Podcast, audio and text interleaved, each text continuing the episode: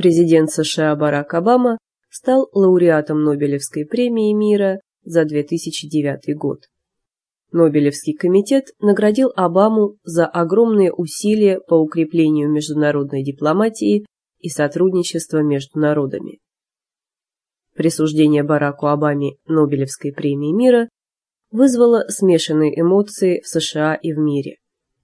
Большинство обозревателей соглашаются, что премия Обамы – это одобрение его политических позиций и обещаний, а не признание конкретных достижений.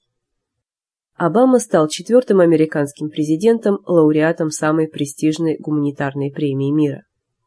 До него Нобелевской премией мира награждали Теодора Рузвельта в 1906 году, Вудро Вилсона в 1919 году и Джимми Картера в 2002 году.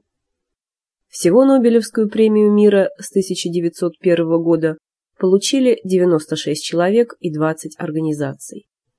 В 2007 году премию получил бывший вице-президент США Альберт Гор.